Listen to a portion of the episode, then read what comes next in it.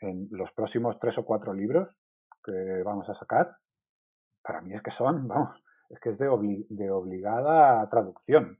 Es que no, es que no, no es que es, es, impensable que no estén. Sobre todo uno, hay uno que probablemente no sea el que más vaya a vender, pero hay uno de los próximos cinco o seis que es una especie de, de Biblia. De la, que de hecho los grandes divulgadores de los que vamos a traducir libros se han basado en ese libro para muchas de sus ideas. O sea, es que es increíble que ese libro no esté traducido al castellano. ¿no?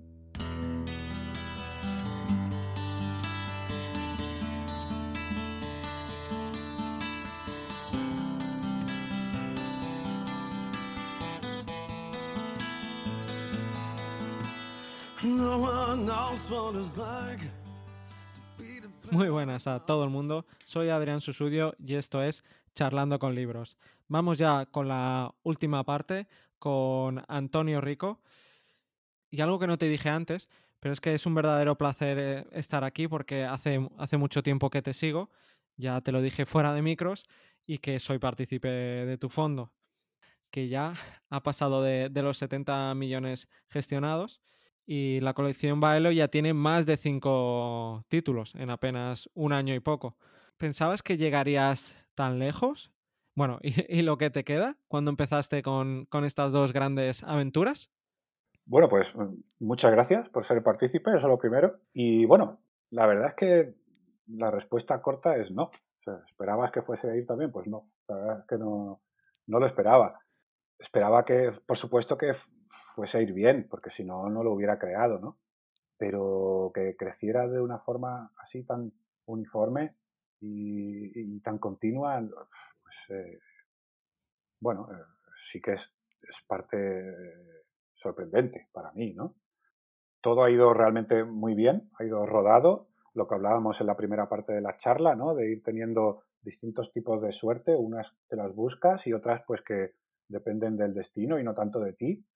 Eh, pero bueno, quienes me seguían en la etapa del blog pusieron desde el principio mucha confianza en mí y en el fondo les gustó la idea del proyecto y como me conocían, pues al gustarle el proyecto y, gustarle cómo yo eh, gestionaba mi, propia cartera y, lo que yo divulgaba, pues la verdad es que desde el principio ha ido creciendo a un ritmo que es verdad que ha sido increíble, como ha crecido, pero también que ha sido como continuado, ¿no? con, con, con moderación también en el crecimiento.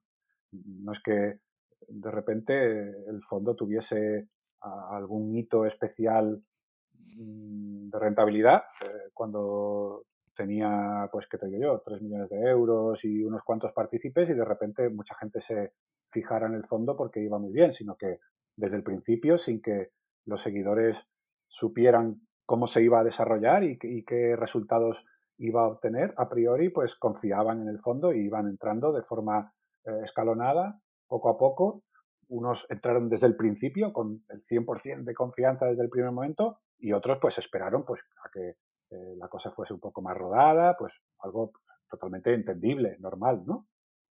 Y luego pues con el tiempo, pues viendo eh, que todo iba fenomenal, pues se han ido también uniendo personas que yo creo que por el boca a boca han ido conociendo el fondo, ¿no? Yo creo que ha sido la clave del éxito de Baelo, el boca a boca, más que el hecho de que lo conociera mucha gente en las redes sociales o no creo que ese sea el éxito del fondo porque, bueno, también hay otros productos y otros servicios de inversión que son también, están también muy bien distribuidos y, sin embargo, pues no, no consiguen generar tanta aceptación, ¿no? Yo creo que el, boca a boca ha sido la clave de, de Baelo. Me, llevé una gran sorpresa cuando abrí los emails bimensuales, creo que son del fondo, y anunciaste que, que estabas montando una editorial.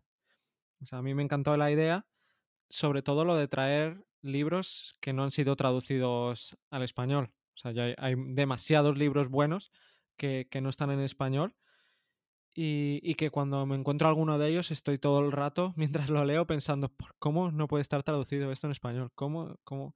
Bueno, y de hecho aquí en, el podcast he traído más de, un libro que no está traducido al español y, la gente me lo, me lo, agradece el doble, porque es que leer en inglés al principio no es fácil.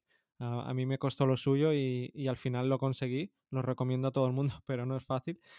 Así que sería lógico preguntarte cómo surgió esta idea de, de montar esta editorial, montar colección Baelo. Y bueno, y, lo más importante, ¿qué es lo que finalmente te hizo que te lanzaras a ello? Porque es que el mundo de las editoriales no me parece nada fácil. O sea, eres todo un valiente. Ya, bueno, yo, si te digo la verdad, sigo sin saber eh, muy bien cómo funciona el mundo editorial, porque Baelo es un sello editorial, pero es una editorial pequeñita, ¿no? Eh, me pasa casi lo mismo que con el fondo. Yo puedo conocer ahora un poquito más el mundo financiero, pero en realidad tampoco conozco mucho el mundo financiero por dentro. El sello editorial no fue algo que tuviera pensado de inicio.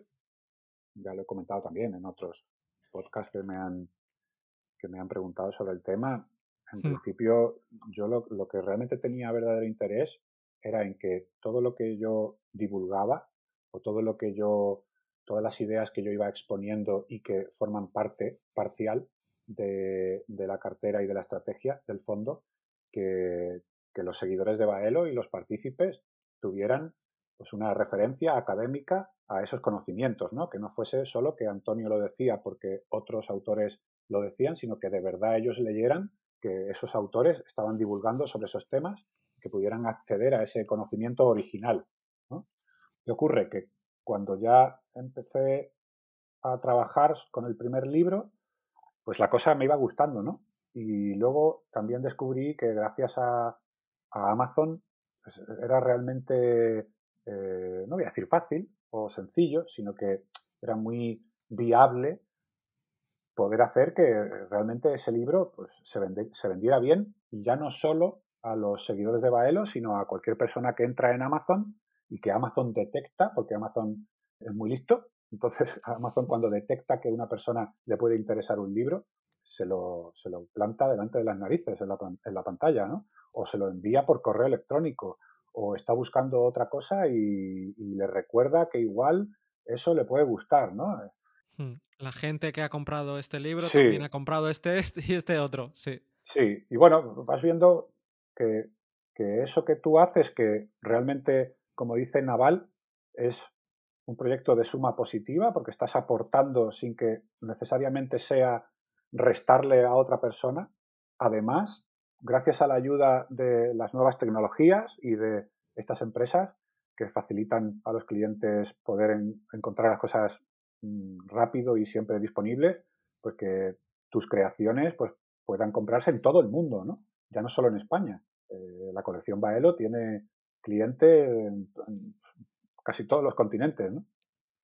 Entonces, bueno, vi que me gustaba ese trabajo porque además eh, el trabajo y el mérito, yo creo, real lo tienen pues, los que traducen, revisan, maquetan, diseñan. Y bueno, pues yo solo tenía que dirigir todo ese equipo y comprobar al final, como editor, que todo estaba bien y que, y que al final el producto era un producto decente ¿no? para el seguidor de Baelo. Siempre empiezas y tienes errores, ¿no? Y cada vez pues te van saliendo mejor los libros y las ediciones, pero aunque tengas errores pequeñitos, pues la gente agradece que saques estos libros que no están en castellano y que, como tú has dicho antes, es casi increíble ¿no? Que, no, que no lo estén. Supongo que porque las editoriales pues tienen sus fórmulas o tienen sus, sus estrategias para detectar que puede vender más o que puede vender menos y, a lo mejor es posible que si en vez de Colección Baelo o Antonio, que ha divulgado sobre estos temas, eh, lo saca otra editorial, igual no tiene tanta repercusión, ¿no? Puede ser, no lo sé. Pero desde luego, mm, a mí me parece increíble que muchos de los títulos que, que se van a sacar en la colección no estuvieran antes en castellano. De hecho, en los próximos tres o cuatro libros que vamos a sacar, para mí es que son, vamos, es que es de, de obligada traducción. Es que no, es que no, es que es, impensable que no estén. Sobre todo uno, hay uno que probablemente no sea el que más vaya a vender, pero hay uno de los próximos cinco o seis que es una especie de, de Biblia, de la, que de hecho los grandes divulgadores de los que vamos a traducir libros se han basado en ese libro para muchas de sus ideas. O sea, es que es increíble que ese libro no esté traducido al castellano. ¿no? Ya me lo has vendido y no sé ni de qué va. ya que ya tengo ganas de comprarlo. no, y es un libro muy complicado. Es un libro muy difícil, porque no. Ya, ya, lo veréis cuando, cuando salga. No es un libro fácil, pero es un libro que yo creo que todo amante de la inversión debería tener, porque, bueno, es algo como. Bueno, es, una Biblia. Así que muchos, muchos inversores de ciertos estilos no lo verán con buenos ojos, pero aunque no lo vean con buenos ojos, creo que es de obligada, de obligada lectura por, por la calidad intelectual que hay en ese libro. Pero bueno, eh, todavía ese creo que va a ser creo que va a ser como el sexto a partir del próximo, o sea que todavía queda mucho para que salga ese libro, porque además es un libro que creo que es muy difícil de, es un libro difícil de traducir, difícil de maquetar, va a llevar un, un trabajo, trabajo duro ese libro, pero por eso yo creo que tengo tanta ilusión que salga, porque yo creo que no es un libro que te vaya a vender ninguna fórmula, no es un libro que vaya a ser un superventas, pero es un libro que cuando salga es como, como un tesoro tenerlo. Entonces creo que a mí por lo menos me hace mucha ilusión que salga. Así que bueno, eso es. Eh, no es que tuviera pensado montar una editorial porque ya había conocido cómo es el mundo y me apetecía. No, simplemente vi que aparte de editar estos libros que me apetecía editar en castellano, se podía hacer algo bonito alrededor de ellos, ¿no? Y que creciera. Así que, bueno, esa fue, esa fue la idea inicial. ¿Y, cómo se monta una editorial? Bueno, básicamente lo primero tienes que crear una sociedad, una, empresa. Pues lo, lo, normal es que sea una sociedad limitada, ¿no? Y que en sus estatutos rece que se va a dedicar a la, a la edición de libros. Básicamente ese es el primer paso, ¿no? porque sin eso no puedes acceder al resto de pasos ¿no? que, tienes que, tomar. Y bueno, pues eh, tienes que irte al, al, legislador, o no sé cómo llamarlo, a, la agencia ¿no? de, de, editoriales y ahí darte de alta como editorial y pedir un lote de ISBNs, que no es obligatorio, pero es recomendable, si, sobre todo si lo quieres distribuir por librerías. Y ya está, básicamente es eso, es, es crear la editorial como empresa y darla de alta. ¿Y te resultó difícil? No, no, no es difícil. Okay. No es difícil. Bueno, a ver, es difícil porque montar una empresa en España es una, vamos, tienes que liar una que, en otros países no, no, tienes que liar tanto, ¿no? Pero bueno, dentro de la, de la dificultad que puede tener eso, el resto no, no, no es complicado. Y luego, pues sí que es verdad que aparte de eso, ya la, parte práctica es buscar a los profesionales que te van que te van a ayudar con los trabajos específicos. ¿Cómo encontraste, por ejemplo, a, los traductores o al diseñador? El primer libro, eh, la traductora la conocía, es profesora de idiomas, de hecho sabe como, no sé, sabe como ocho idiomas o algo así, y trabaja pues al lado de casa y tenía confianza con ella, siempre me ha parecido una gran profesional y luego, a partir del segundo, porque esta chica pues eh, tuvo algún problema de salud y, tuvo que dejarlo, ¿no?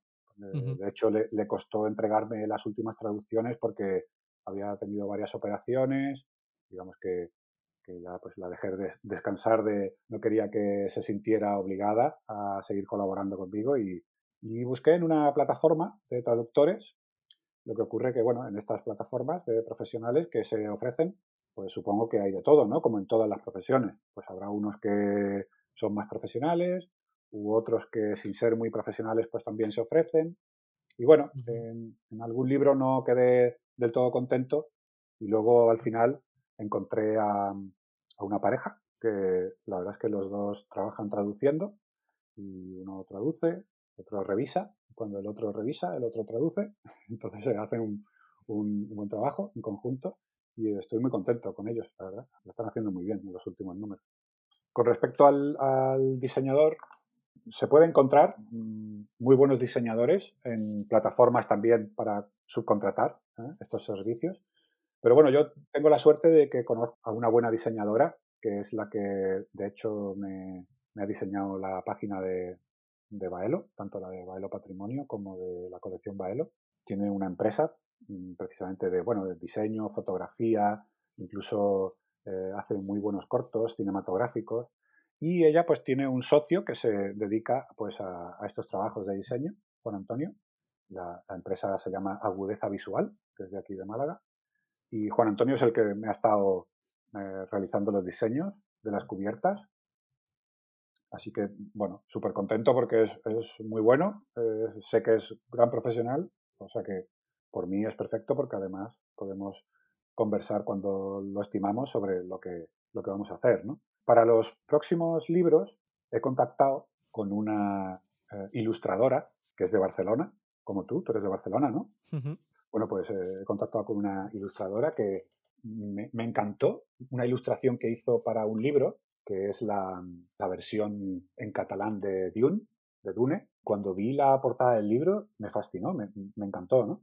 Entonces la busqué en Instagram y vi pues todos sus trabajos, ¿no? Y ella pues está especializada en hacer caricaturas y luego trabaja para distintos medios nacionales y, la verdad es que me, encanta, ¿no? Cómo lo hace, ¿no?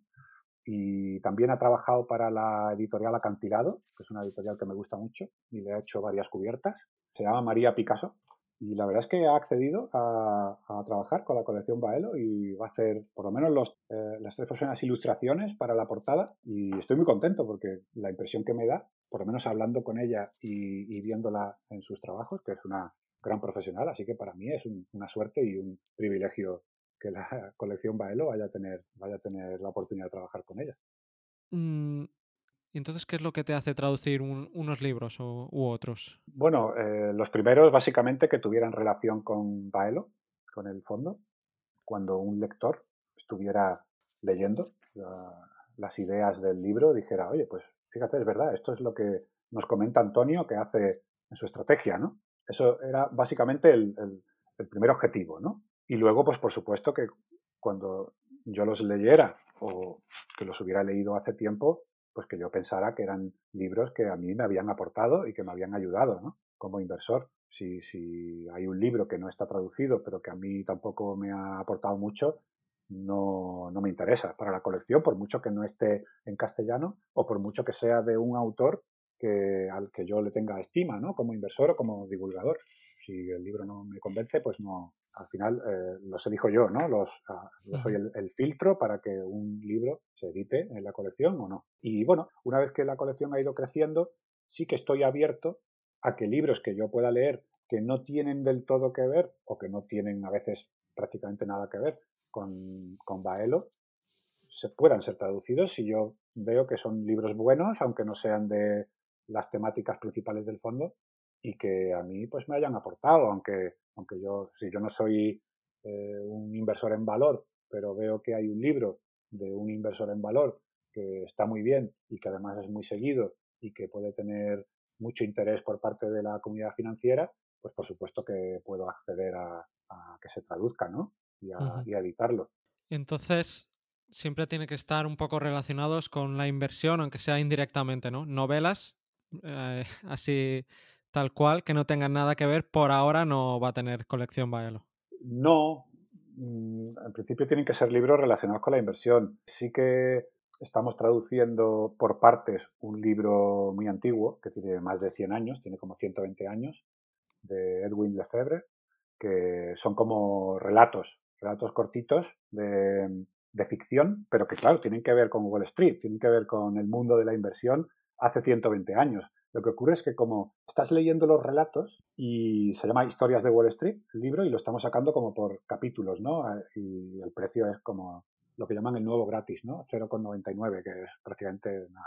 Es simplemente para que, para que, bueno, el que tenga ganas de pasar un rato entretenido leyendo ficción relacionada con las finanzas, pues lo tenga ahí a mano, ¿no? Lo que estoy haciendo es sacarlo de dos relatos en dos relatos, pues para que sea una lectura ligera, entretenida y es curioso, porque estás leyendo el relato y estás viendo que aunque hace 120 años las cosas eran muy distintas, pero en realidad los sesgos del inversor son los mismos, ¿no? Sí. Y, y es, es, bonito leerlo. A mí, a mí me, me, gustó mucho cuando estaba revisando las traducciones, me gustó mucho leerlos también. Así que bueno, no, no voy a sacar nada que no tenga que ver con la inversión, pero siempre se puede sacar algo así, pues como por ejemplo el libro de Naval, que no tiene exactamente que ver con la inversión, aunque toque un poquito, o, estos relatos de ficción, que no es divulgación científica, pero tiene que ver con la inversión. Y algo que muchos se preguntarán, ¿es rentable una editorial? ¿O lo haces más por el amor a los libros? Bueno, a priori, a priori no lo haces porque pienses que es rentable, porque no sabes cuánto, cuántos libros vas a vender o, qué márgenes vas a tener, porque no, has hecho un plan de negocio, ¿no? Porque lo estás haciendo, pues como te he comentado antes, pues, por ofrecer un servicio, ¿no? complementario de Baelo. Luego es verdad que cuando ya te vas metiendo más en lo que se podría llamar el negocio, pues ya vas viendo más los márgenes que tienes y los números que se mueven. Es, es difícil, es difícil que vendiendo libros vayas a hacer mucho dinero, porque además con tan poquitos, pues, pues bueno, al principio pues se van vendiendo muchos cuando es una novedad y luego pues va quedando como un remanente de ventas. Pero desde luego no me quejo, ¿eh? No me quejo porque se están vendiendo muy bien. No tenemos los márgenes que tienen las grandes editoriales, pero claro, las grandes editoriales tienen miles de libros ahí en, publicados y unos les puede ir mejor, otros peor, pero con que tengan muchos que les van, que son superventas y son long sellers, ¿no? Como se suelen llamar, hmm. pues, pues ya con eso eh, ya hacen el negocio, ¿no? Pero claro, en una editorial tan pequeñita no tienes tantos márgenes, ¿no? O sea, tienes que cuidar bien de, que, de, que, de hacer una buena selección para que todo el trabajo que haces durante meses para que salga un libro, luego, pues por lo menos se vea recompensado, ¿no? Al menos, al menos por lo menos para que te financie los siguientes proyectos, ¿no? Pero bueno, eh, digamos que para responder de forma clara a tu pregunta, digamos que sí es rentable porque digamos que no está en pérdidas en términos financieros, pero que yo creo que hasta que no tenga una cartera de libros mucho más extensa, no voy a poder ver si realmente eh, es algo muy rentable o no, porque ahora hay poquitos libros, pero además sigo pagando compras de derechos, sigo pagando traducciones, sigo pagando maquetaciones, hasta que no diga, bueno, pues ya más o menos ya tenemos la cartera de libros que queremos tener y como mucho a lo mejor pues sacamos uno más al año o algo así. Hasta que no haya tantos gastos no voy a poder ver si realmente con las ventas que se siguen dando de los libros cuando ya no son novedad mm, va a poder ser un negocio rentable, ¿no? Se, verá con el tiempo. Y, y, luego que a veces los negocios cambian mucho, ¿no? De unos años para otros. La, de hecho, la propia industria de libros ha cambiado mucho con respecto a hace 20 años. Entonces, bueno, a saber dentro de cuatro o cinco años cómo, cómo va a ser. ¿Y tenéis pensado alguna nueva forma de promocionar los libros? ¿O vais a seguir como hasta ahora? ¿Cómo os ha funcionado hasta ahora? Por, por el momento vamos a seguir igual, porque creo que al final la base, digamos, de clientes iniciales que apoya a las ediciones es pues los seguidores de Baelo, ¿no? Y luego, pues una vez que los seguidores de Baelo pues ya han hecho esas compras iniciales a los que les agradezco infinitamente el apoyo que le muestran, pues ya luego, al ser un buen libro que se vende y que Amazon sabe que se vende, pues ya lo va mostrando y sigue habiendo ventas, ¿no? Eh, lo que ocurre es que luego, cuando he intentado venderlo fuera de Amazon, eh, en la distribución a librerías, es que es, es complicado, ¿eh? Ahí sí que el mundo editorial yo no sé si tiene que cambiar o yo no sé si tiene que mm, darle una vuelta para intentar adaptarse a los nuevos tiempos, pero es muy complicado porque en Amazon el libro está disponible en todo el mundo y en todo momento y además, digamos que lo, que vende cada libro en, en, el mes de abril que estamos, pues te lo van a pagar mm, de forma rigurosa dos meses después, ¿no? Simple recuento y de, las ventas ya tienen una forma de facturarte ¿no? y, de, y de pagarte. Sin embargo, el tema de la, de la distribución, tienes que imprimir los libros, no sabes si se van a vender después de impresos, luego se los tiene que enviar al distribuidor. Una vez que ya llega al distribuidor, los libros prácticamente ya no sabes dónde están. Te puedes hacer una idea, pero eh, se reparten por las tiendas, no saben si esas tiendas realmente los tienen puestos para que se vean o si están ahí perdidos en una estantería o si están en un almacén. Es algo como muy opaco y a mí eso me crea cierta incomodidad porque algo que realmente no, no se pensó como un negocio, lo que tampoco quiero es que por el hecho de que se transforme en una empresa o en un negocio, eh, vaya a ser como algo que, con lo que no esté a gusto, ¿no? Entonces, bueno, al final he decidido trabajar con un distribuidor local que lo que, lo que hace es hacer tiradas pequeñitas de, de impresiones y lo, digamos que lo ofrece el distribuidor para que cualquier librería del país lo pueda pedir, ¿no? Y en dos o tres días lo tiene en su, para sus clientes, ¿no? Incluso cualquier librería que mm, le apetezca tener la colección Baelo eh, siempre disponible en sus estanterías, pues lo puede pedir a este distribuidor, ¿no? Y luego el distribuidor, pues, va viendo las librerías, pues que digamos que los suelen vender porque, por lo que sea, por su tipo de clientes o porque la estantería de los libros de inversión está, se muestra más que otras librerías que lo tienen más escondido o por la razón que sea, los libros en unas librerías tienen más salida que, en otras, ¿no? Eh, bueno, pues a esas librerías se les nutre un poco más de los libros de la colección y a otras, pues solo si los piden, ¿no? Y aún así, con Amazon tuvisteis algunos problemas, ¿no? Con el, libro de Naval.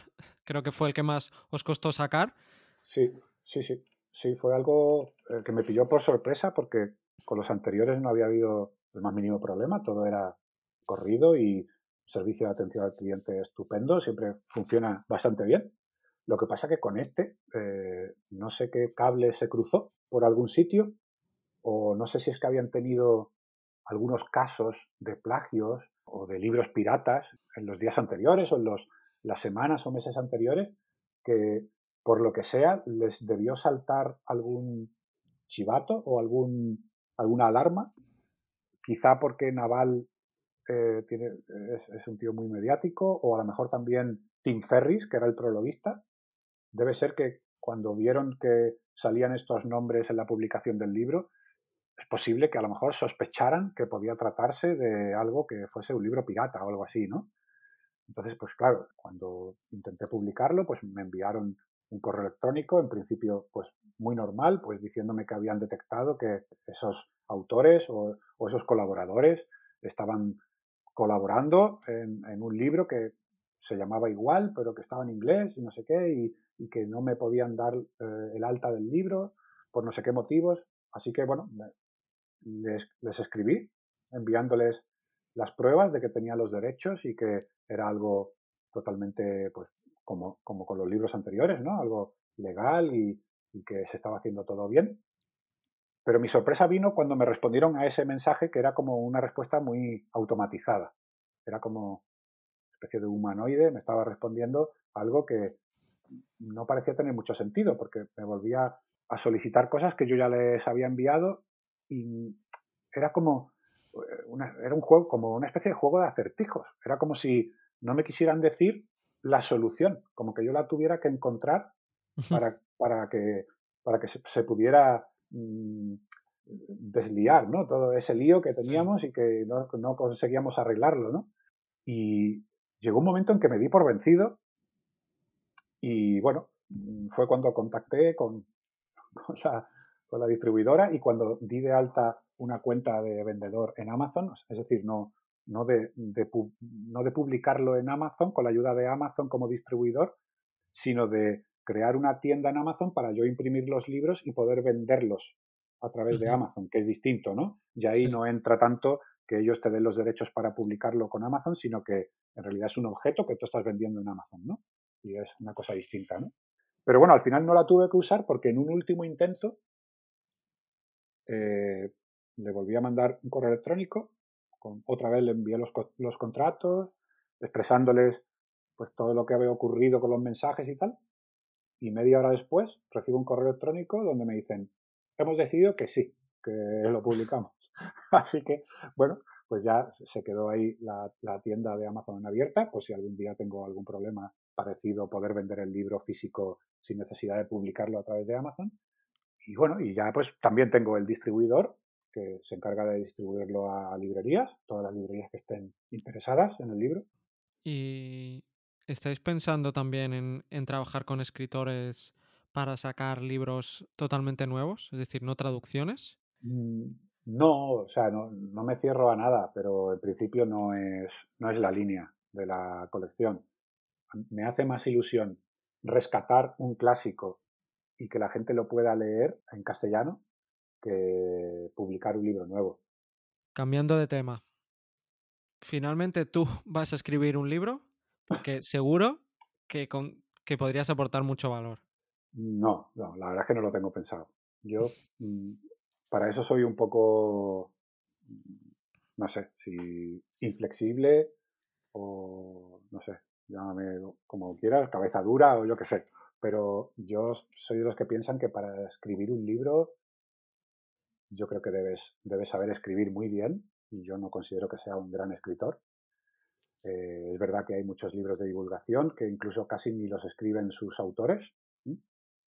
Pero bueno, yo no, no pienso así. Yo creo que si tú escribes un libro y eres el autor, pues bueno, tienes que escribirlo tú, ¿no?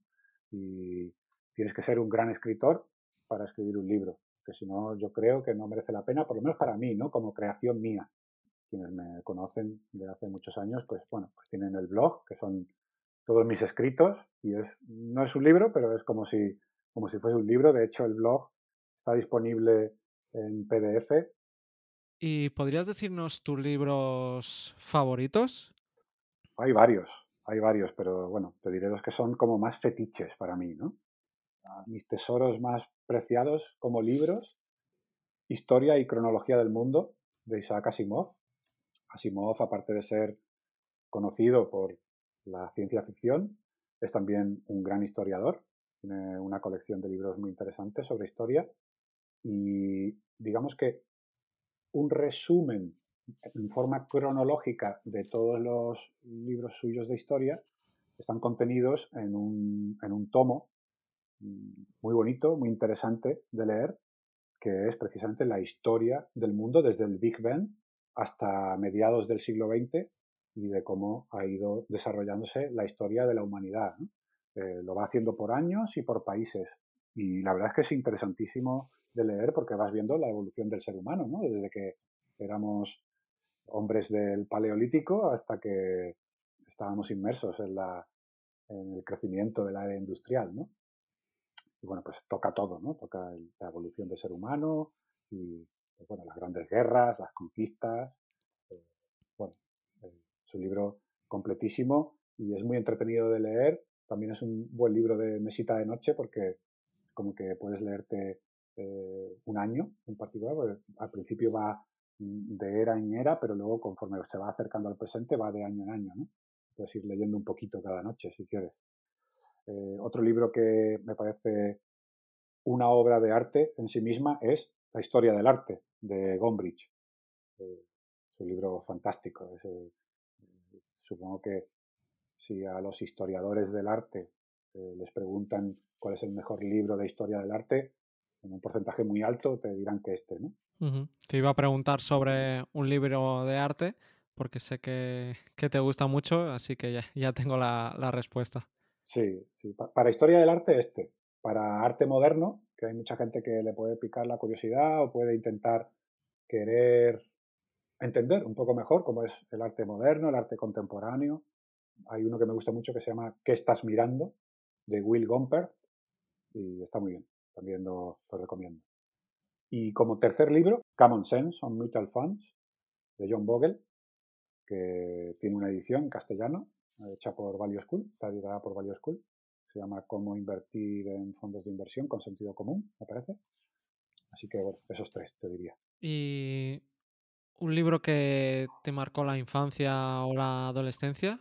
¿O del que más te acuerdes?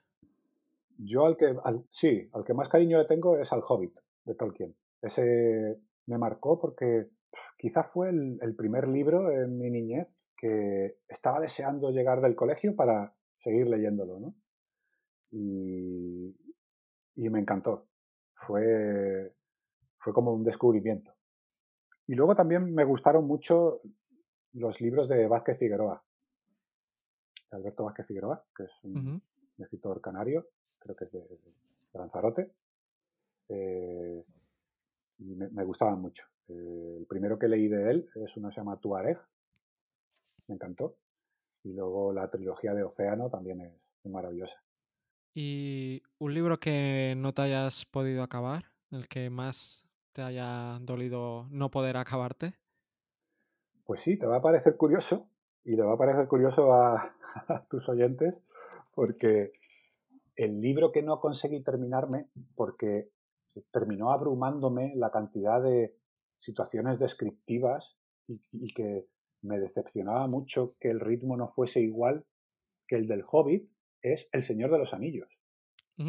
En la parte 2 leí el, primer tomo, lo recuerdo perfectamente, pasé al segundo tomo y a mitad del segundo tomo lo dejé.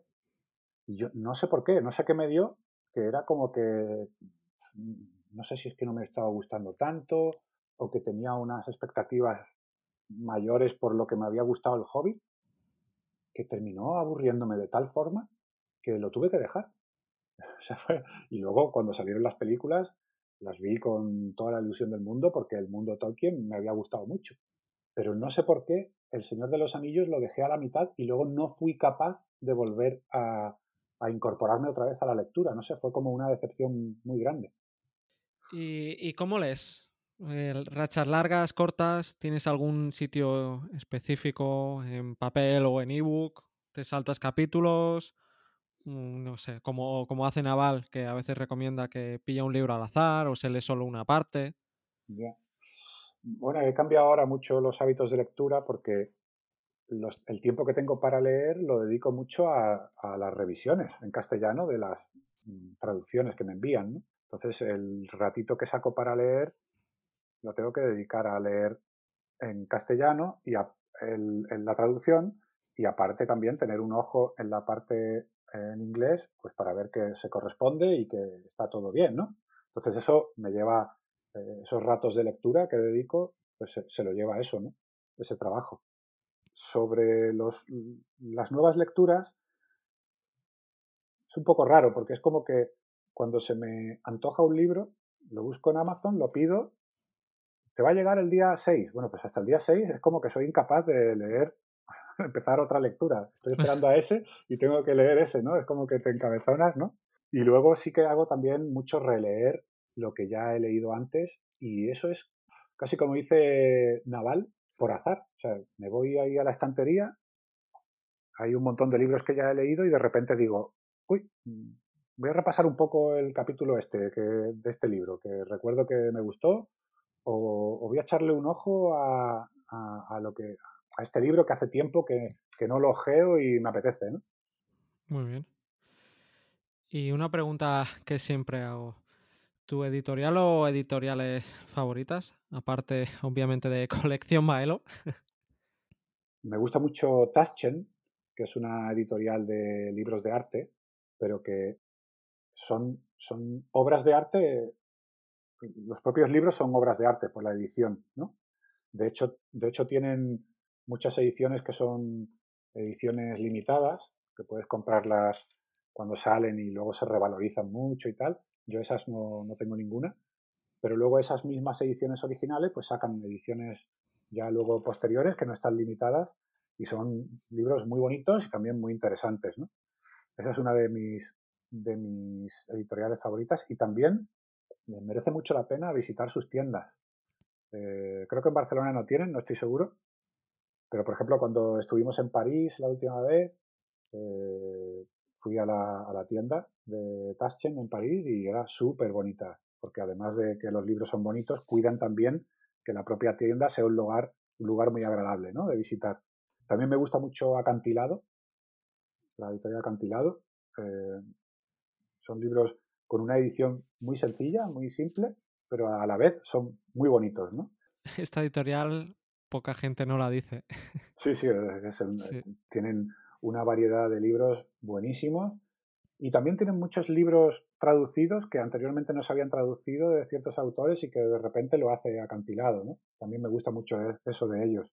Yo tengo también un libro fetiche de acantilado, que es el de los ensayos de, de montaña. Y ya para, para ir acabando, ¿a quién te gustaría que invitáramos aquí para comentar un libro y también para que hable de, sus proyectos? alguien que conozcas y que sepas que, que suele leer. Bueno, es curioso que me hagas esta pregunta porque te iba a recomendar a, a Pablo, Pablo Domínguez, que yo no lo conozco personalmente, pero que he tenido alguna interacción con él en Twitter y, él, y es un devorador de libros. Eh, está siempre compartiendo sus últimas lecturas o recomendándote libros.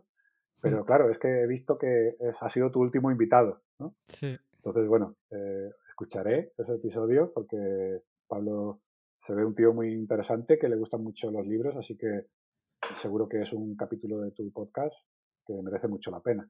Sí, ahora que estamos grabando, aún no se ha publicado, pero cuando se publique esto ya estará publicada y es que empezamos a hablar de libros y, perdí la cuenta cuando llevaba 25. Estaba anotando y en un momento dije, dejo de contar cuántos libros estamos hablando. Sí, sí, sí, sí. Y bueno, no quiero poner a nadie en un aprieto porque luego igual le envías la propuesta y no le apetece o, o, tiene mucho trabajo o, o lo que sea, pero me parece también un lector empedernido y también creo que es gran cinéfilo eh, Salvador Más, ¿no? Creo que en Twitter es Boro Más. Eh, me, parece, me parece interesante y muy apropiado para tu, para tu podcast. Pues genial, sí, sí. Desde aquí queda invitado Salvador Más. Y hasta aquí esta última parte.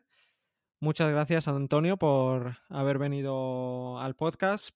Bueno, pues muchas gracias a ti por invitarme. Para mí es, es un placer poder participar en, en tu podcast. Me parece un proyecto muy interesante el llevar un club de libros a, a, un podcast y que invites a gente que tiene relación, ya sea porque sea un gran lector o porque en mi caso haya también montado una, un sello editorial. Así que bueno, te agradezco mucho que me des presencia en tu podcast y espero que, que guste mucho el capítulo.